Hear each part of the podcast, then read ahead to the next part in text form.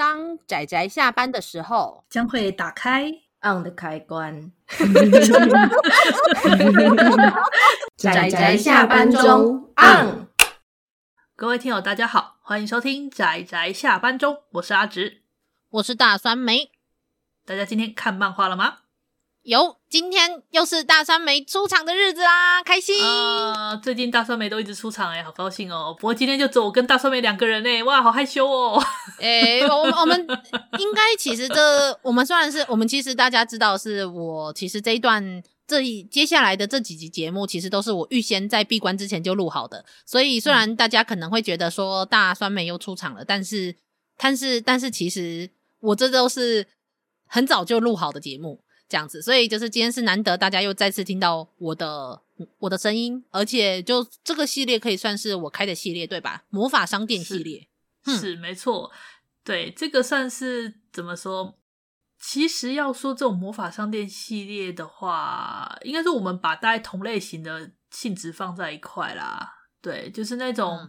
嗯章回事的，然后有一个店主，然后可能卖点东西或干嘛，然后就会有人因为店主卖的东西，然后产生了一个一个章回事的那种故事，是，那就是所以说，其实他可以每一回都可以单独来看，这样，没错，没错，对。嗯、那我们今天要讲的这部《人形师之夜》呢，它也是类似这样的作品，不过因为我觉得它比较没有那么的。怎么讲典型啦？所以呢，我把它特别挑出来放到第一集来讲，就是我觉得它没有那么的典型。嗯、是，的确是。人形师之夜，它是目前出版六集，可是因为我们那个作者菊玉老师他是不定期连载，那么到第六集的章回集结之后，他好像就没有再出后续了，所以我们就把这部当做六集完结好了。啊，对对对，对，说不定未来说不定之后会有，但是我们就先。不确定这样，嗯、那人形师之夜在讲什么呢？其实他是在讲说，就是当如果有人死去，就有死去的灵魂，或者是有一些那种有愿望未有未尽的那种被过去所束缚的那种人，他们有什么渴望想达成的愿望的时候，就会有个神秘的女性人形师出来，把人偶借给这些人来使用，然后这些人偶他就是可以。怎么样？暂时让他们获得身体，去完成他们想要完成的愿望，这样子。对，对，类似这样的故事。嗯嗯，其实魔法商店是我给他们的名字啦，但是它其实就有有点像是人总是会有一些愿望，或是有一些期待，那他没有办法直接用现实中的状况去满足他的时候，他有时候就会去寻求一些可能是所谓的魔法幻想的那种。的力量，那么在故事中就会把假设这些奇幻或者是魔幻的能力都是存在的，然后去满足这一些所谓的客人或者说顾客他们的呃心中的欲望或者是他们的愿望。那人形师之夜就是我们特别先挑出来，是因为它其实说是商店，但其实里面的这几个呃希望拿到人形的灵魂或者是人们，他们其实没有付出什么代价。感觉就是一个，就是一个不请自来做义工的女人。对对对对对对对，我想说这么好。对啊，我觉得人形师不人形师，他们也有说，就是虽然说就是那些灵魂通常事后有些人会感谢人形师，不过人形师他其实说这些人形不要使用比较好啦，他的意思是这样。是是是是是，但是又因为很多人还是会被一些过去或者是他们的期待所牵绊，所以于是人形师。就是这里面这个店主，他好像他从头到尾都没有说他是叫他叫什么名字，但是他应该没有店吧？其实我在想，对对，他们也没好像似乎没有店面。哇塞，虚拟虚拟店面这样子就不用就不用房就不用店租，不是？就就他会提供带货上门这样，带货上门，带那个什么经销商不是？安安，你要用人形吗？对啊，安安，你要用人形吗？借你哦。安安，请问你听过人形师吗？哪里不对？等等，这部作品完全不是这样搞笑的作品，你要先强调。它其实，他其实是反而有一些感伤，跟有一些感动，甚至有一些、嗯、惆怅。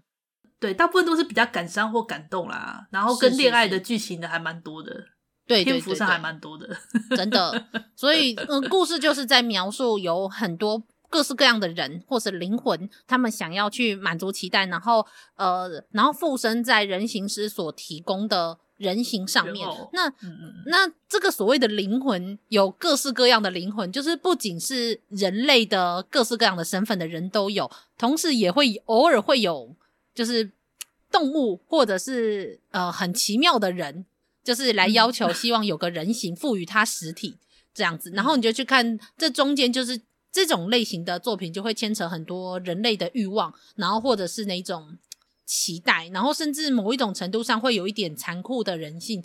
但是《人形师之夜》还是比较温暖的作品啦，相对我觉得其他的我们提到的呃魔法商店类的作品来说，这部作品还算蛮、啊、蛮正向的啊？没有吗？有啊、我觉得蛮正向的、啊像。像我们之后提的作品，我觉得其实都挺好的啊。呃，对啦，对啊，是是是，对啊。人形之之夜会之所以感伤，是因为有很多都是已经死掉的人在借用人形在用，所以你会知道说，等到最后的可能都是悲剧，顶多就是有一点救赎这样子而已。是是是是、嗯、是啦，对啦，嗯，可见阿直对于就是我我我说就是有一点人性的残酷，他的标准其实比我还要低。诶，这他的标准比较高，对不对？就是我随便就觉得嗯，人性很扭曲这样子，赞赞的。嗯，好哦。不过，其实我当初在看《人形师失业》的时候，是我还蛮年轻的时候看的。哦，你说五十年前挺感动。哎，哎，哎，顺口烂掰。呃，对啊，嗯、我当时应该是也是学生时代看啊，那时候其实感感触没有那么深，大部分也都是那种被那种怎么讲。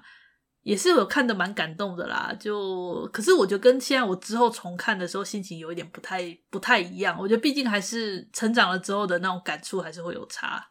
嗯嗯，真的真的，我小时候我第一次看的时候，我只觉得它是就是带有很多惆怅的温暖的故事。可是我长大之后，我对于像第三集里面它的第一个故事，它是在描述说。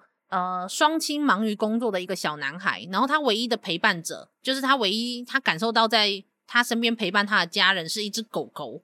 结果这只狗狗有一天却被撞死了，嗯、然后他觉得就是非常的难过，然后伤心，就是悲痛欲绝，然后又觉得很自责，因为他没有把狗狗就是关好，然后狗狗跑出去被撞，然后后来就是出现了一个非常奇妙的大哥哥陪在他身边的故事。那这个故事到了后面就是会出现某一些角色，然后故事有一点翻转，虽然它不是什么剧情性作品的那种翻转，但这个故事在我后来就是长大之后再看的时候，其实我对这个故事相当的难过。因为中间有非常多其实现代家庭的问题，跟很多就是小孩子的那种单纯的愿望所引发的那种悲伤，还有无奈，还有很多的遗憾跟愧疚。就我就觉得啊，这个故事我真的是狂，就看到狂哭。但是二厨现在说我的眼泪已经不值钱了，因为我看什么都在哭，我就觉得很过分。大家要么说我酸梅味，就嫌弃我的酸梅味，然后一会就是嫌弃我的眼泪，真的是就推荐个漫画很难呢、欸。哎呦，应该说酸梅是容易与与作品共感的类型啊，要这样讲，对嘛？然后在那里就说酸梅味，我也是一个很感性，然后很少女心、很纤细、纤细敏感的酸梅。酸梅，我跟你说，这种话不能自己说，自己说说起来就会让人怎么听怎么怪。为什么？好啦，酸梅乖，我们来回头来聊聊我们这部《人形师之夜》。嗯嗯。这部这部其实我是觉得有几篇我看了很感动啊，我就我是不会特别提到底是哪几篇啊，但是就是我会觉得说，就是因为里面我们刚刚其实大家有没有注意到，我们刚刚提的时候一直有提死去的灵魂跟一些被绊住的灵魂，对，应该说被绊住的人，我们就讲的比较隐晦隐晦的讲法，但我觉得其实直接讲应该也没关系，就是是啦，其实。人没死也是可以借用那个人偶的啦，是是是是是，说穿了就是这样。对对对，有点类似生灵吧？对啊，就是还是有还是有条件啊，并不是随便谁都可以借用人偶，但是大致上就是也是有活人能够借用人偶的，所以那种故事，嗯、如果是活人借用人偶的话的故事，大致上不会那么的令人难过啦。嗯嗯嗯嗯，的确，而且还蛮多有个好结局的。所以如果假设你很担心，就是我们在这里说什么遗憾啊、愧疚啊之类的，就觉得这部作品充满了悲伤，也还好。它虽然偶尔会有点惆怅，但大部分的结局其实还是蛮充满救赎的啦。我觉得是这样。对对，嗯哼哼。而且我觉得提到这部作品，不得不提提菊玉这个漫画家啊，菊玉老师。嗯嗯，他是他 是个。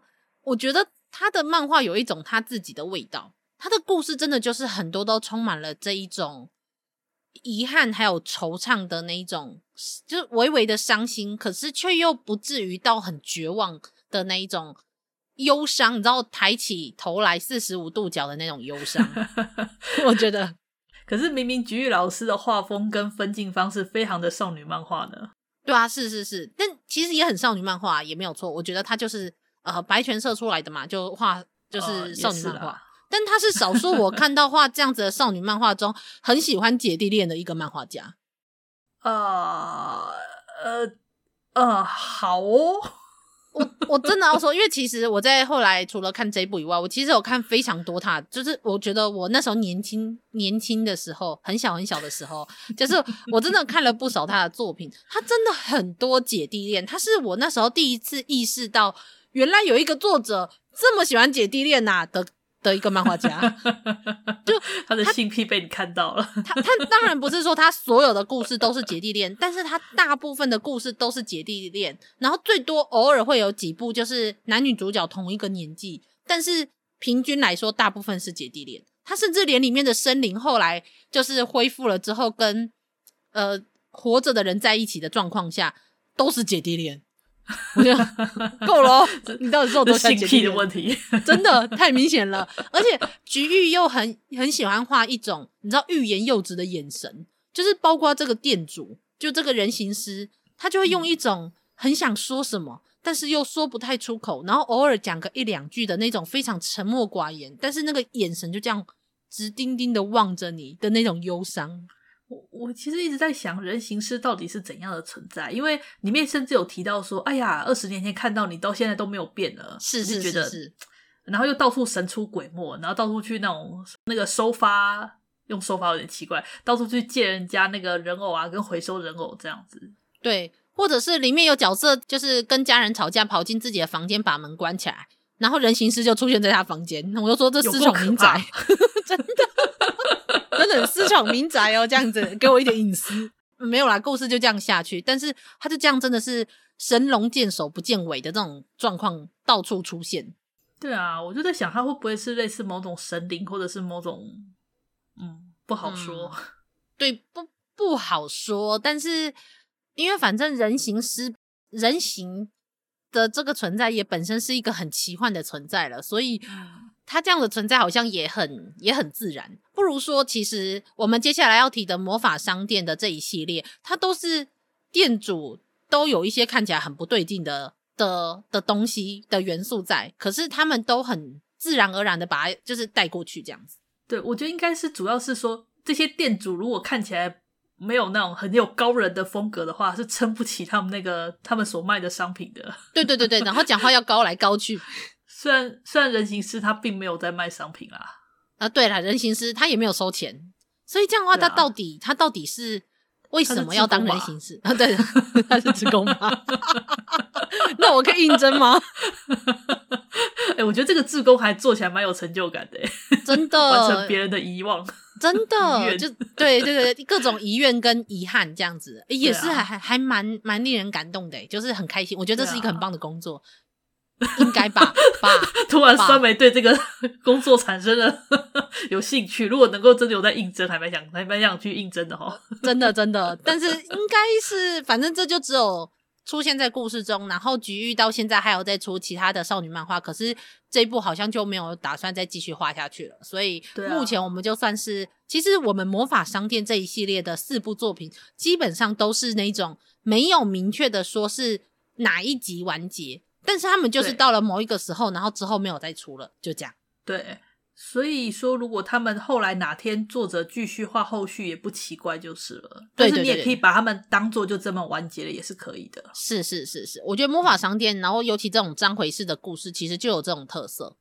嗯嗯嗯，哼哼哼，对，就不定期连载啦。当初他们都是一些不定期连载，然后集结够多之后才出出成册的这种感觉。嗯嗯嗯，所以总之就是算是我们这个魔法商店系列的第一集，是。然后来偷偷讲一下，其实为什么会讲到这一个，为什么会开始开这一个系列，其实就是因为之前我们在那个呃，我我我我也不知道这个时候能不能称有台，但是就是阿直很喜欢的一个 podcast，就是呃宅石良辰他们的波浪底下。就他们那时候在讲《锵锵锵》，也就是菊玉老师的这一部作品的时候，然后我们提到了这一部就是《人形师之夜》，然后我们又提到了《官用少女》，然后我就讲说，哎、啊，那我们应该可以来开一个魔法商店系列。哦。对，所以刚刚三美已经有偷偷的捏他了。对，我们下一集，嗯，好，嗯，对，大家期待一下。惨了，好，但是没关系，大家就是呃知道的，就是我们魔法商店就是大概这一类的作品，而且这一部作品就会被我放在跟下一部作品就是放在一起的那种的那种地位的程度。我不知道为什么，我就觉得他们很像，也没有很像，一定是会跟人偶有关。但要不然你自己分析起来，你就发现他们真的差很多。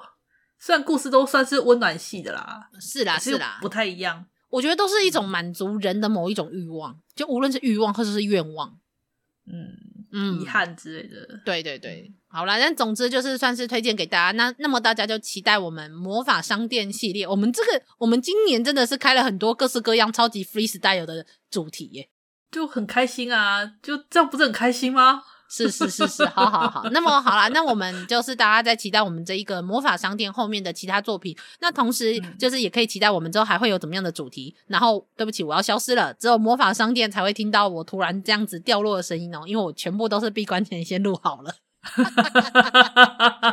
就知道我们多早录节目 啊。对，啊，那就先这样子啦，谢谢大家收听，那我们就下集。哎，好啦，那我们就下集再见喽，大家拜拜。好，大家拜拜。啊，上班，工作啦，我不要工作，下班了，回去回去工作喽。